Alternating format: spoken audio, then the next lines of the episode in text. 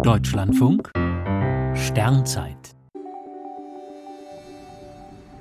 5. Januar Fußball-Weltmeisterschaften auf anderen Planeten.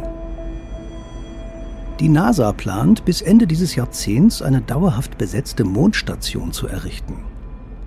Der Weltfußballverband ist ihr weit voraus. Bereits vor acht Jahren fragte der damalige FIFA-Chef allen Ernstes, ob dieser Sport nicht auch auf anderen Planeten gespielt werde. Künftig, so fabulierte der Funktionär, werde es nicht nur eine Weltmeisterschaft geben, sondern interplanetare Wettbewerbe. In Anbetracht der Umstände, unter denen die gerade beendete Fußball-Weltmeisterschaft an Katar vergeben wurde, wäre es in der Tat nicht völlig überraschend, wenn plötzlich auch die Venus zum Zuge käme. Die Mannschaften wären die äußeren Umstände auf dem Abendstern schon fast gewöhnt. Auch auf der Venus gibt es vor allem Wüste, allerdings sind die Temperaturen mit bis zu 500 Grad Celsius noch etwas extremer als im Golfstaat. Ziemlich frostig wäre ein Turnier auf dem Mars, wobei eine gute Rasenheizung Wunder wirkt.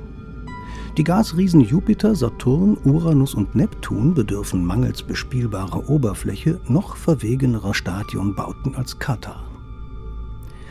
Da Jupiter mit seinen bunten Streifen entfernt an die Regenbogenfahne erinnert, kommt er als Austragungsort wohl eher nicht in Frage. Dafür haben Astronominnen und Astronomen außerhalb unseres Sonnensystems Buckyballs entdeckt. Kohlenstoffmoleküle, die genau die Form eines Fußballs haben. Vielleicht hat dieser Fund in der Umgebung eines weißen Zwerges die FIFA einst zu ihren kosmischen Ideen animiert. Ausgerechnet im Sternbild Altar leuchtet diese Sternleiche mit Fußbällen.